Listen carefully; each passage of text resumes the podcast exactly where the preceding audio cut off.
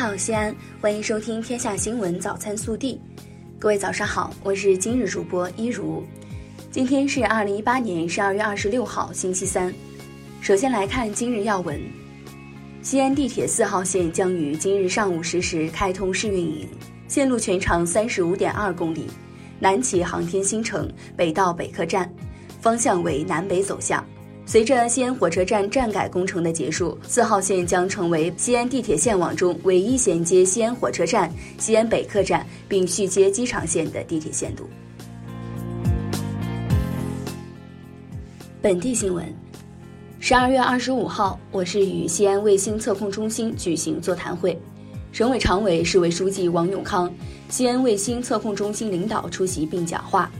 王永康指出，要发挥优势，紧密合作，互相支持，共同发展，高质量创建国家居民融合创新示范区。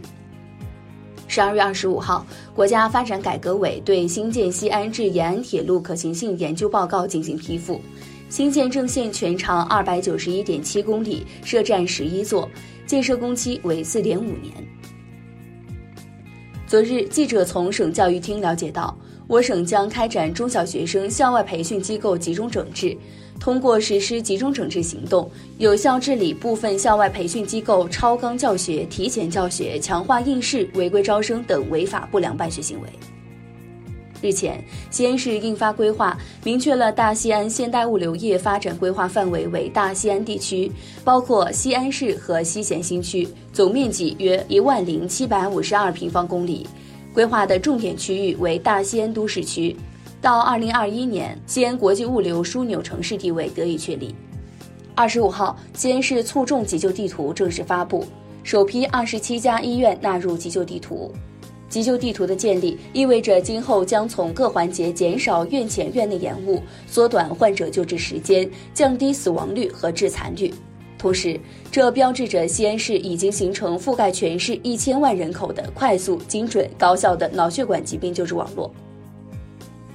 昨日，记者从未央区获悉，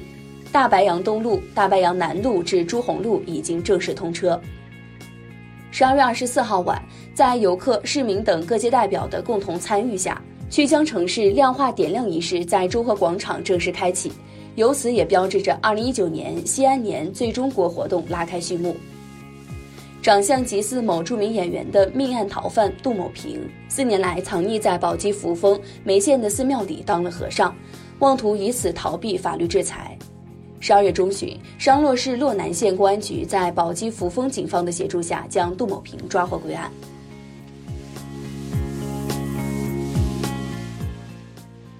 暖新闻。近日，西安的高奶奶已经八十岁了。二十年来，她一直在自己住的地方卖串串。高奶奶家的串串三毛钱一根，并且只有三种：豆腐串、土豆片串和牛肉串。据高奶奶称，现在好多东西都不卫生，不想让孩子们吃那些。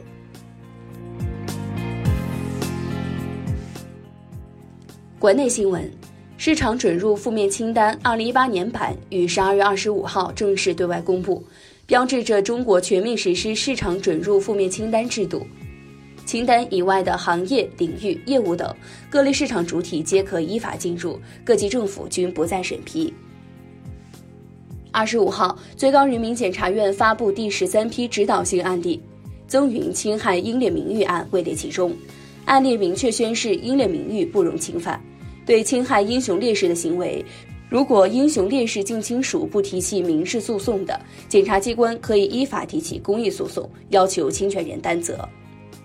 十二月二十五号零时五十三分，我国在西昌卫星发射中心用长征三号丙运载火箭，成功将通信技术试验卫星三号发射升空，卫星进入预定轨道。中国航天的超级二零一八，西昌共计完成十七次航天发射，全部圆满成功。十二月二十五号，经过八天的风雪跋涉，中国第三十五次南极科学考察队内陆队、泰山队和昆仑队的共三十七名队员顺利抵达泰山站。明年一月一号起，央行关于非银支付机构开展大额交易报告的新规施行。今后，我们个人使用支付宝或者微信购物消费达到五万块钱以上，转账金额达到二十万以上，就有可能被列入大额可疑交易进行监控。北京网信办官方昨日发布，北京市网信办积极指导微博、新浪等自媒体平台切实履行主体责任。截至十二月十八号，各平台共删除各类违法违规自媒体信息四十九点六万篇，关闭违法违规自媒体账号十一万个。台湾观光局二十五号证实，四个大型越南旅行团共一百五十三人，分别在二十一号及二十三号入境高雄。二十五号接待旅行社通报称，有一百五十二人失踪脱逃。台观光局通知台外事部门停止越南组团社签证申请。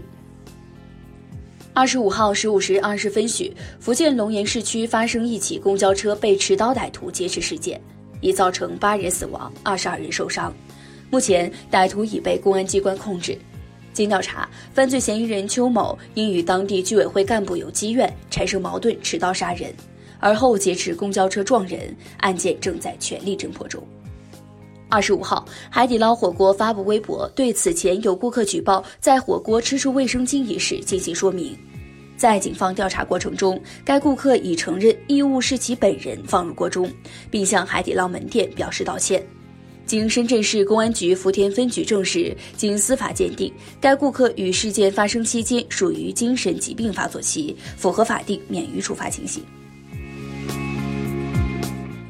微调查。某大型招聘网站最近调查显示，二零一八年有超过七成的白领表示实现了涨薪，工资涨幅在零到百分之五的白领最多，为百分之十八点七三；工资在原地踏步和负增长的白领分别为百分之十五点七七和百分之八点二六。工资水平越高，二零一八年薪酬涨幅超过百分之三十的比例越大。二零一八年你的工资涨了吗？更多精彩内容，请持续锁定我们的官方微信。我们明天不见不散。